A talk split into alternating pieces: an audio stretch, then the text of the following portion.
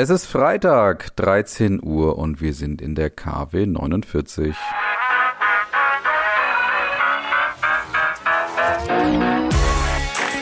Brand Trust Box Weekly, der inspirierendste Wochenrückblick aus Markenperspektive.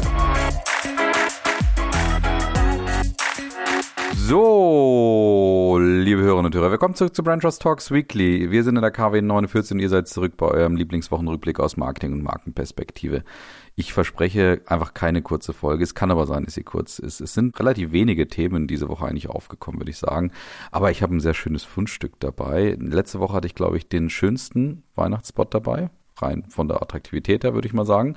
Und diese Woche habe ich vielleicht den effektivsten Weihnachtswerbespot aller Zeiten oder vielleicht zumindest in diesem Jahr dabei. Also ich glaube, ihr könnt gespannt sein. Ein paar Zahlen kommen am Anfang auch noch. Und es geht auch um das KI-Battle diesen Jahres oder vielleicht auch der Zukunft, besser gesagt. Ich würde sagen, wir starten. Los geht's. Und wir starten mit ein paar Zahlen. Die Zahlen der Woche. Und dort kam diese Woche eine ja, Studie raus, die hieß Guide to Next Studie von Publicis Sabient und die haben sich das Thema Nachhaltigkeit mal genau angeschaut und da haben wir vier Kernerkenntnisse, die ich mal für euch zusammengestellt habe. Und zwar wurden erstmal grundsätzlich ja knapp 8000 Verbraucherinnen und Verbraucher aus Deutschland, Frankreich, Schweden, Großbritannien und den USA und auch Australien befragt. Also man hatte offensichtlich das Ziel verfolgt, dass man so unterschiedliche soziokulturelle Räume hier untersuchen wollte mit dem Hintergrund einfach mal zu sehen, ja, wie steht's denn um das große Thema Nachhaltigkeit. Da kommen ja, würde ich sagen, gefühlt jede Woche mindestens eine Studie raus, die dann auch unterschiedliche Erkenntnisse auch zeigt. Und das macht, glaube ich, hier die von Publicis ebenfalls.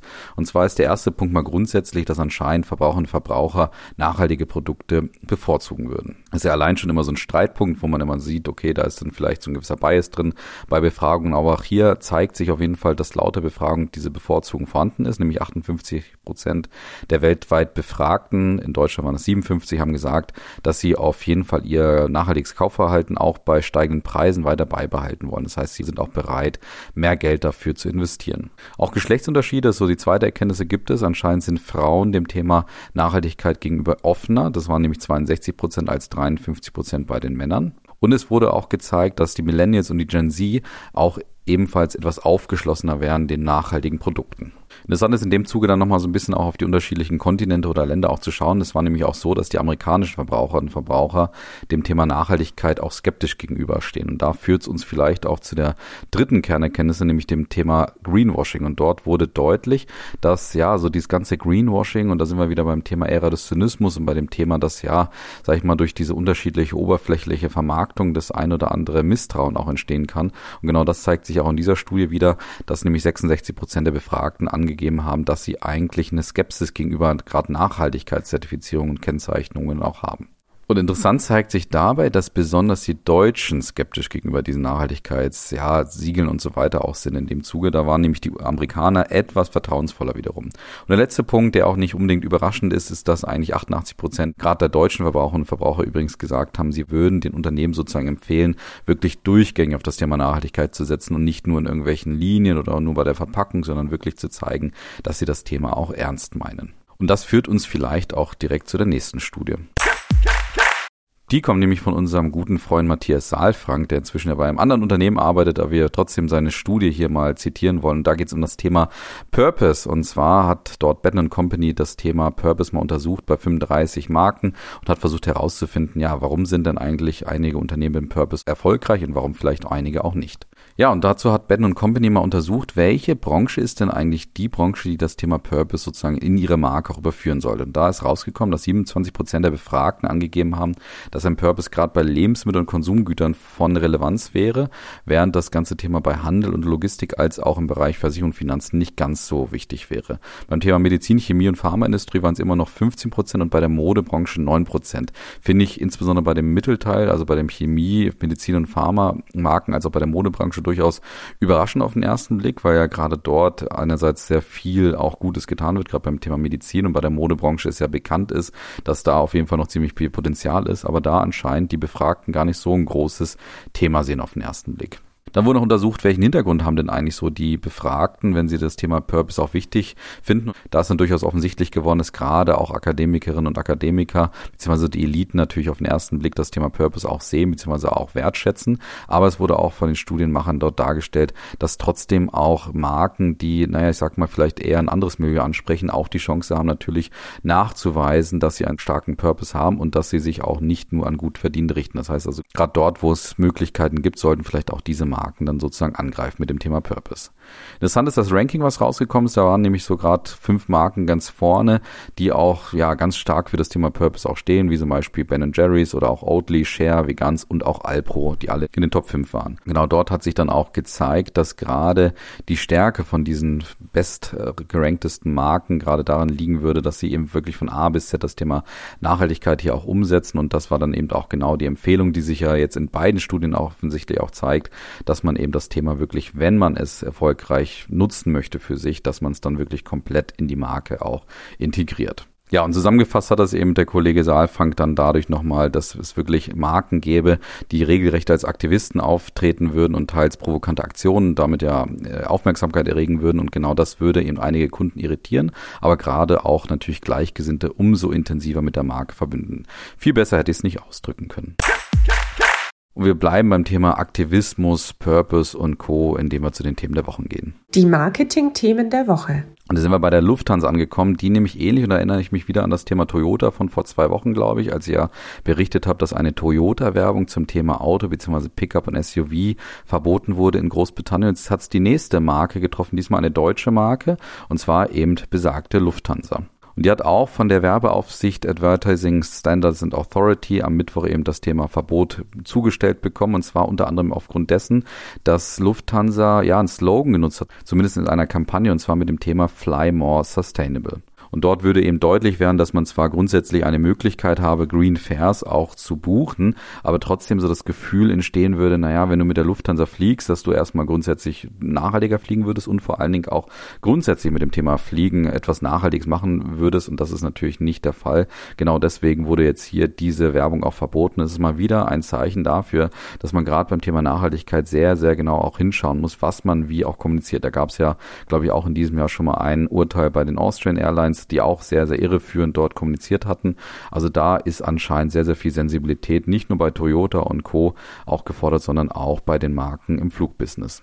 Und dazu kann man noch übrigens ergänzen, dass die Lufthansa auch Mitte des Jahres ebenfalls schon mal so ein Thema hatte, wo sie ebenfalls ja so Connecting the World, Protecting its Future gesagt haben und damit so einer Weltkugel aufgewartet haben im Sujet und genau das ebenfalls schon beanstandet wurde. Also da muss man offensichtlich sehr, sehr sensibel sein bei der Firma bzw. beim Konzern, wie man in Zukunft kommunizieren sollte zu dem Thema. Und wir kommen zum besagten KI-Battle, das nämlich jetzt so richtig losgeht, nämlich Microsoft und OpenAI gegen Google. Und Google geht jetzt richtig in die Offensive, indem sie ihr völlig neues Sprachmodell Gemini an die Spitze setzen und das jetzt anfangen zu vermarkten. Und das soll vor allen Dingen nicht nur mit dem Sprachmodell von ChatGPT auch mithalten können, sondern das eigentlich so nochmal übertreffen können und vor allen Dingen insgesamt noch viel, viel umfassender auch genutzt werden können. Und so ist es nämlich, dass es nicht nur Texte generieren kann, sondern auch bestimmte Probleme lösen soll, auch situationsabhängige Entscheidungen treffen kann, dass es Informationen aus Videos und Fotos aufnehmen könnte und das Ganze eben jetzt ja dazu führen könnte, dass man eben an OpenAI auch vorbeiziehen wolle.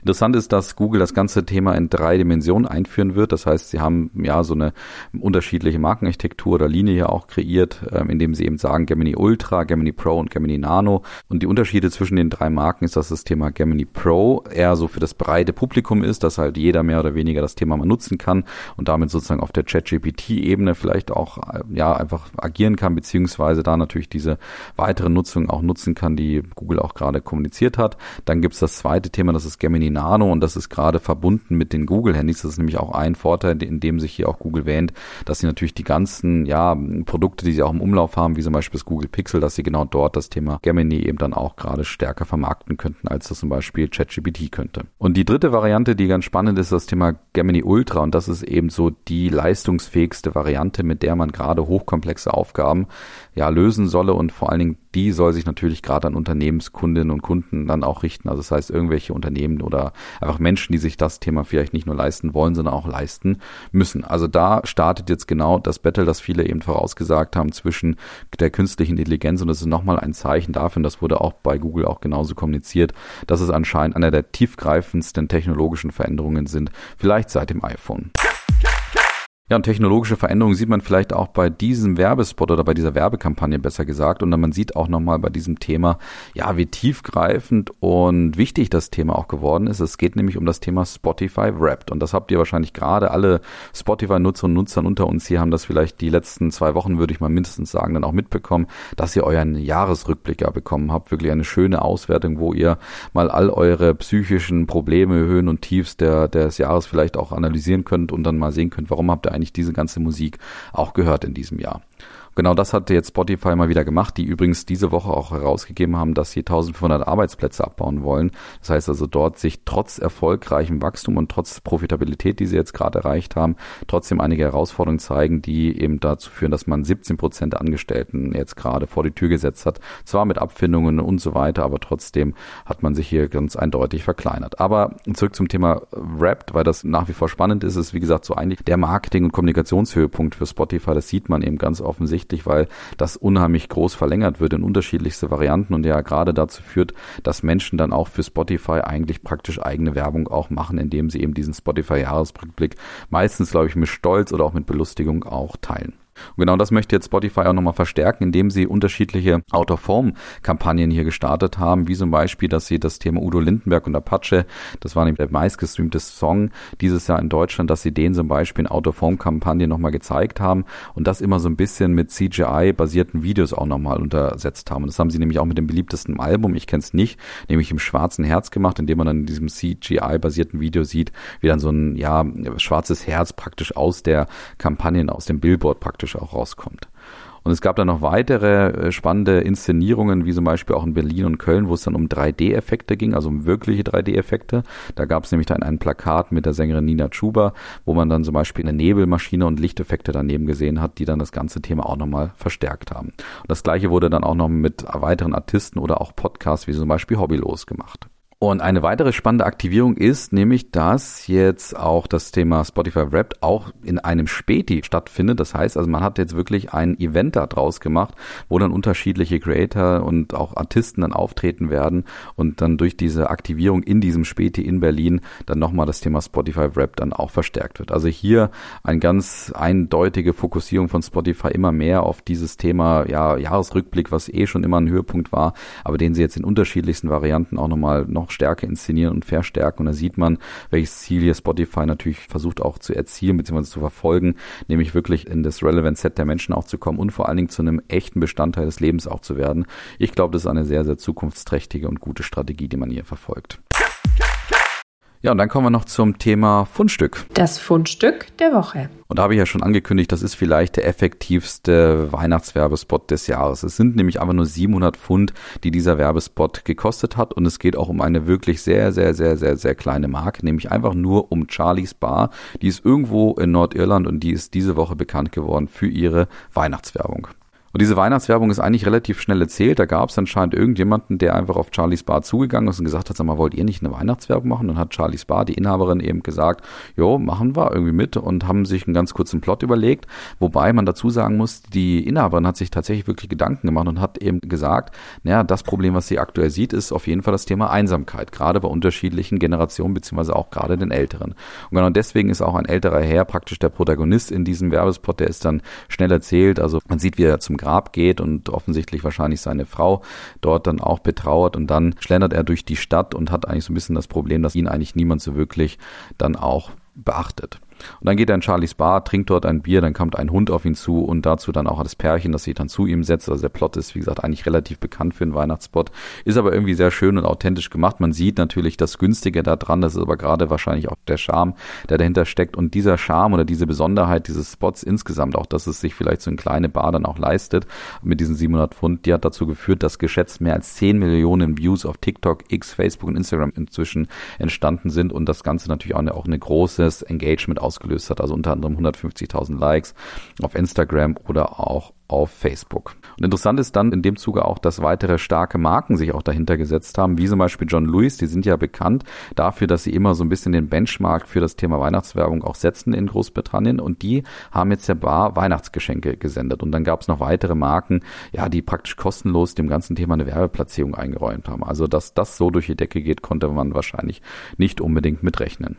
Und ich finde es auf jeden Fall insgesamt einen schönen Spot, irgendwie schön gemacht. Wie gesagt, authentisch, charmant, irgendwie mit kleinen Mitteln und da sieht man dann, welche Reichweite sowas dann doch nochmal auch erreichen kann. Und ich finde, es ist ein hochauthentischer Werbespot auf der also sowohl Machart-Ebene, aber aufgrund dessen auch, wie er entstanden ist, weil eben Charlie's Bar ganz klar auch sagt, okay, das ist jetzt für uns eine Möglichkeit, eigentlich unsere Marke da zu zeigen, beziehungsweise die Relevanz unserer Marke oder auch unserer Kategorie zu zeigen, nämlich der Bar, die jetzt hier sich offensichtlich der Aufgabe zufolge dann auch den Fokus drauf gelegt hat, hier das Thema Einsamkeit sozusagen zu reduzieren. Und interessant ist jetzt noch, was das Thema Effektivität natürlich auch für die Bar selber angeht, weil genau das ist ja das, was ich auch die letzten Wochen hier immer wieder kritisiert habe.